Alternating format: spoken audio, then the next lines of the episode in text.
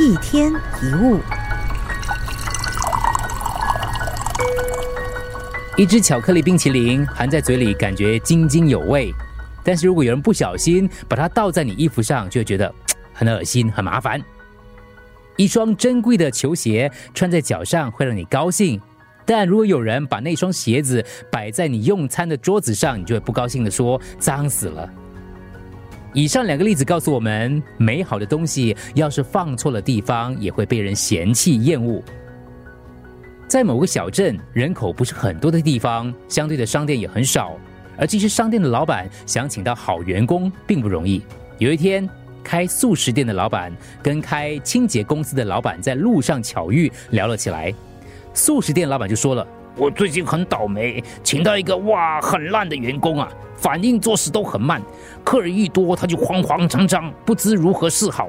好几次客人等得不耐烦，破口大骂，哎，我只能一直道歉啊。所以不到两个月，我就把他给开除了。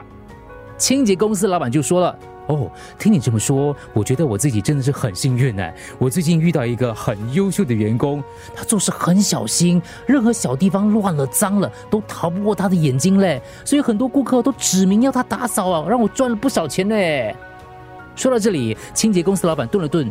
哎，对了，我听说他上一份工作好像就是在你素食店打工嘞。哈，那他叫什么名字？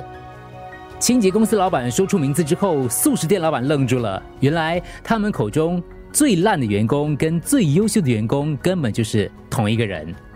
同样的一杯咖啡放在便利商店可能价值三块钱，放在五星级饭店变成二十块钱，看你摆在哪里。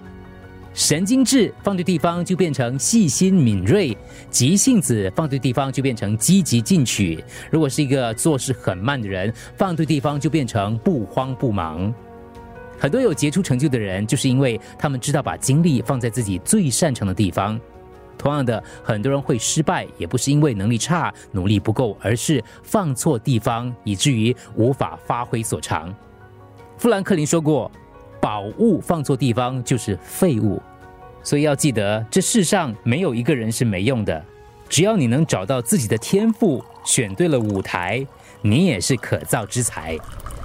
一天一物，除了各大 Podcast 平台，你也可以通过手机应用程序 Audio 或 UFM 一零零三 SG Slash podcast 收听更多一天一物。